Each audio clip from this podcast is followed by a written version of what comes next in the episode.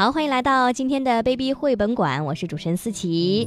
每周的 Baby 绘本馆呢，我们都会给大家来推荐哈，适合我们儿童独立阅读或者是亲子共读的绘本和图书。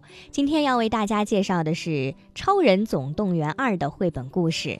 最近有一部电影《超人总动员二》，不知道大家有没有关注呢？小博吉也是同步推出了《超人总动员二》的一系列图书，并且呢，为各年龄段的小朋友量身打造了最适合和他们阅读的故事。《超人总动员二》的绘本当中讲述的是什么样的故事呢？它会给小读者们还有爸爸妈妈们怎样的启示呢？这一套书适合什么年龄段的小朋友来读啊？不同形式的绘本会有什么区别呢？带着这些疑问，我们今天的妈咪宝贝节目监制阳光妈妈邀请到了小博吉的策划编辑何淼来和大家分享有关《超人总动员二》的绘本故事，我们一起来听听吧。另外告诉大家，认真收听节目，并且最先回答正确互动题目的听众将会获得小奖品《超人总动员二》的绘本哦，想不想要？认真收听节目。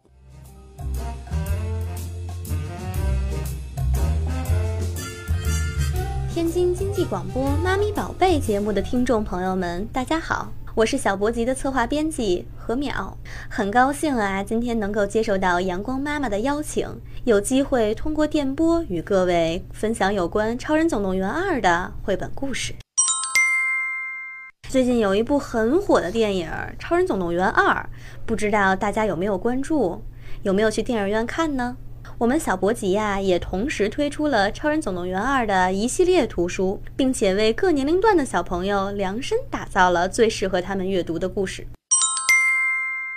首先，我先来带大家了解一下我们这个系列的图书。那我们这个系列呢，图书类型比较丰富，所以我没有办法一一向大家介绍。不过呢，我可以先向大家介绍一下我们这个系列的绘本。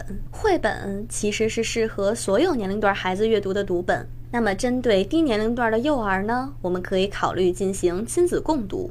那么，年龄段高一点的孩子啊，我们也可以考虑让他们独自的进行自主阅读。那么，针对《超人总动员二》这部电影，我们也策划了三个绘本，分别是《超人总动员二》、《超人总动员二复刻剧照版》、《超人总动员完整版》。那么，大家可能疑惑了，三个绘本都有什么区别呢？下面我也来为大家仔细的介绍一下。《超人总动员二》作为我们的官方绘本，采用了皮克斯工作室的手绘原画，为小朋友们讲述了原汁原味的电影情节。这本书在编辑加工的过程中啊，我们没有对原画进行过多的精修和处理，所以读者们依旧可以看到原画中清晰真实的笔触。那如果有购买了我们《超人总动员二》官方绘本的小读者们，也可以翻开看一看，里面每一根头发丝儿。每一滴水珠都保持了绘者原有的风格。那接着我们来说一说《超人总动员二》复刻剧照版的绘本。之所以采用“复刻”这两个字呢，其实是希望读者能够更好的体验观影般的感受。还原电影的精彩画面，定格故事的温暖瞬间。在这本绘本中，我们收录了百余张高清的电影抓帧剧照，而这些高清剧照啊，也堪称是裸眼 3D 的效果。我们甚至可以清晰地捕捉到超能先生的睡衣已经起了小球。说了这么多，其实今天我主要跟大家分享的是第三个绘本。《超人总动员完整版》为什么要跟大家分享这个绘本呢？主要是因为这个绘本收录了《超人总动员》和《超人总动员二》两部大电影的故事。如果大家看过电影啊，就知道。虽然《超人总动员二》在《超人总动员一》上映之后十四年才被搬上了大荧幕，但实际上两部电影的时间间隔也就只有十四秒那么短。一本绘本，两个故事，也是希望读者和听众朋友们能够有更加完整、更加连贯的阅读体验感。好了，现在我来跟大家分享一下《超人总动员完整版》中的一段小故事吧。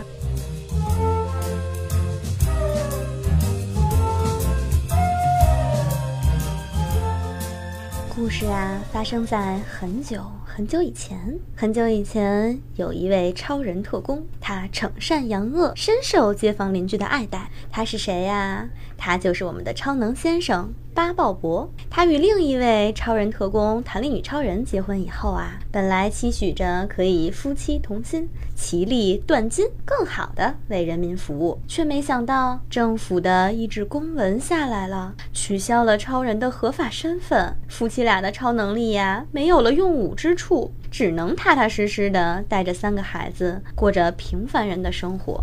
那时光匆匆流逝，转眼间十五年就过去了。鲍勃呀，当上了保险公司的理赔员。然而他心中还是有一颗拯救世界的热血之心。即便他已人到中年，他已大腹翩翩，可知道有坏蛋要攻击地球、毁灭人类之后，他还是按耐不住自己那颗热血之心。他要重出江湖，他要挽救世界。老话说得好，万事再难也敌不过家人齐心。鲍勃的家人也同他一起投入到这场艰巨的战争中。从一个人的战役到一家人的战斗，真的是想不赢都难啊！最终，大坏蛋怎么样啊？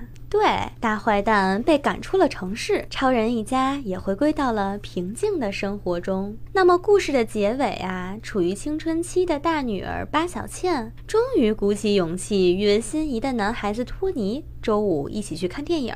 不过这场电影啊，在十四年之后的今天，终究还是没有看成。为什么没看成呢？这就进入了《超人总动员二》的故事。那么，故事一开始就出现了一个超级大反派。这个大反派是谁呀？他叫做无敌破坏狂。那就在超人一家跟无敌破坏狂作战的时候，躲在车底的托尼无意中看见了小倩摘下面具的样子呀。这下可麻烦了，超能先生也只得让另一位特工帮忙消除了托尼的记忆。这下好了，记忆没了，那还记得小倩是谁吗？当然不记得，那更别提什么电影之约了。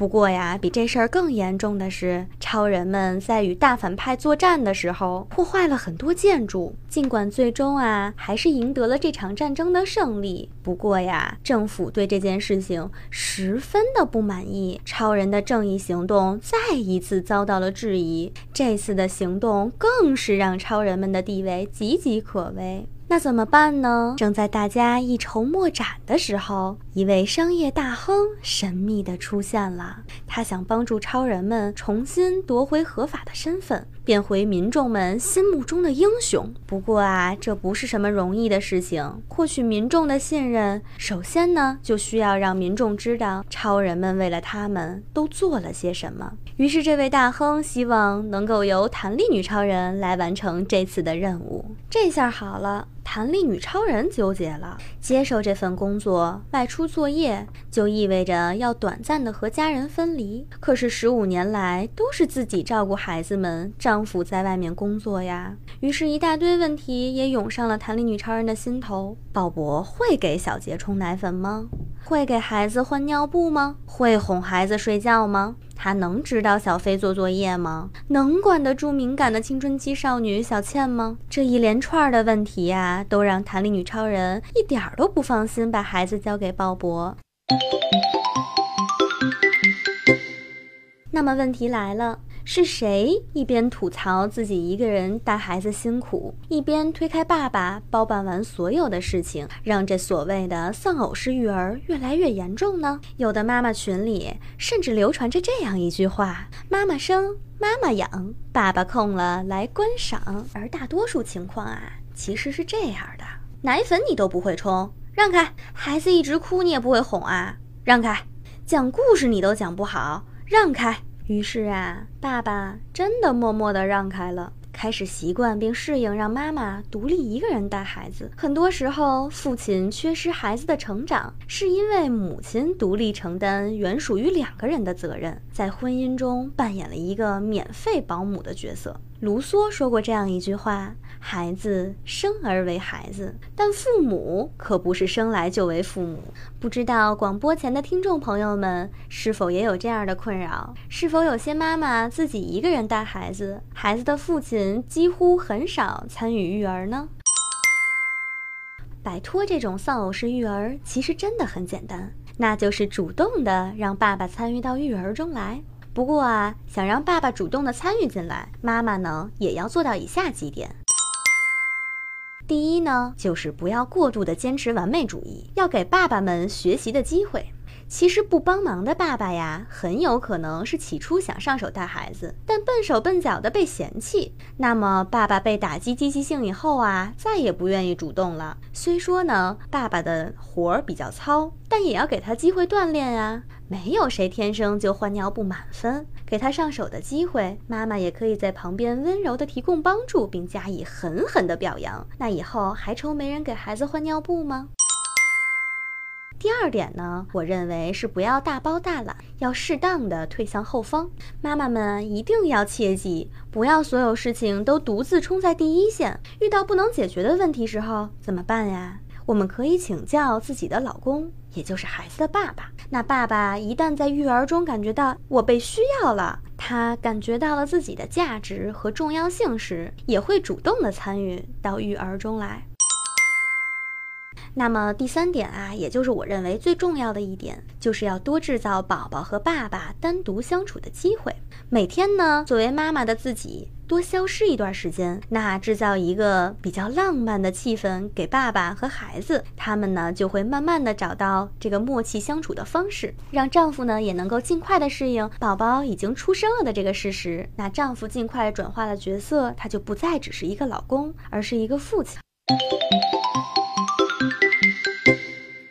好啦，说了这么多，那我们再回到超人的故事中看一看。弹力女超人在丈夫超能先生的说服和保证下，终于决定外出执行任务，拯救超人们惨淡的现状。那超能妈妈的离开代表着什么呀？当然就代表着我们的超能先生的奶爸生活就这样开始了。那么，首先他学会了冲奶和换尿布，即便手法不是那么娴熟，时机也不是那么完美。然后呢，他还学会了哄小宝宝睡觉，即便读故事的时候啊，自己三番五次的睡着了。接着呢，他又学会了指导上小学的儿子写作业，即便啊，数学已经和他年轻的时候有了天壤之别。最后呢，他还学会了与青春期的女儿相处。即便他的一个失误决定导致了女儿与他有了隔阂，但是重点来了，超能先生在独立带孩子的过程中，虽然困难重重，虽然有那么多的急变，但也有许多收获啊！他不光把小杰照顾得很好。而且在面对小杰十七种超能力的时候，很快就掌控了家里的局面。他不光可以指导小飞写数学作业，而且还在儿子心里树立了坚持就是胜利的榜样。他不光可以与女儿坦诚相对，还在做错事情后尽心竭力的弥补，并且啊，学会了主动向孩子道歉。其实，本以为带娃困难户的超能先生，并不是丧失了带娃的能力，只是缺乏带娃的实践经验。其实最近呢，很多宝妈在跟我聊天的时候啊，都说我自己在家带孩子，老公根本都不伸手，一个人带孩子太辛苦了，而且还戏称这就叫丧偶式育儿。那爸爸不帮忙也就算了，还抱怨孩子和他不亲近，怎么办呢？那我就会推荐他们看一看《超人总动员二》的故事，让孩子们看看与父亲相处的快乐，让父亲啊也可以通过亲子共读的时候看一看与孩子相处的温馨画面，更好的呢能够和孩子们相处在一起。有了宝宝呢，人生也不止带娃，其实还有自己和远方。那对孩子最好的教育呢，就是从强大和完善自己开始。所以，我们收音机前的听众朋友们。如果想要让丈夫参与到育儿中来，自己呢就要先学会放手。好啦，今天的分享呢也就到这里了。那么一开始啊，我们也说过，其实《超人二》这个系列，我们为各年龄段的小朋友都量身打造了比较有针对性的读本。那除了绘本以外啊，其实我们还有注音读物和儿童文学读物。那对于五至八岁的学龄儿童，包括幼小衔接的孩子呢，我们其实更推荐于让他们去阅读拼读故事书。《超人总动员二》的拼读故事书呢，是由冰心文学奖、信宜图画书奖获奖作者陈梦敏基于电影脚本倾情创作，大字注音、拼音助学。书后呢，还附赠了描红练字卡。让小朋友们可以先读故事后学写字。幼小衔接啊的关键时期一定不能错过。这套书中呢有五个小故事，当然也有大家最为关心的超能奶爸。如果您的孩子处于小学中高年级的年龄段，也可以选择可以独立阅读的《超人总动员二》官方小说。这本小说啊，由清华大学外文学院专攻翻译的陈水平博士翻译，译文呢十分的优美，语句结构啊也非常贴近我们的课堂所学，比电影更加丰富、更加完整的故事情节，再配上精美的番外插画，真的是让让孩子爱不释手。好，刚才我们听到的呢是小博吉的策划编辑何淼对《超人总动员二》的三个绘本故事的介绍和分享。何淼呢也提到卢梭说的一句话：“孩子生而为孩子，但爸妈不是生来就为人父母。育儿超人妈妈们也要像弹力女超人妈妈一样，给超能先生爸爸学习的机会哦。嗯，可能还会得到意想不到的收获呢。”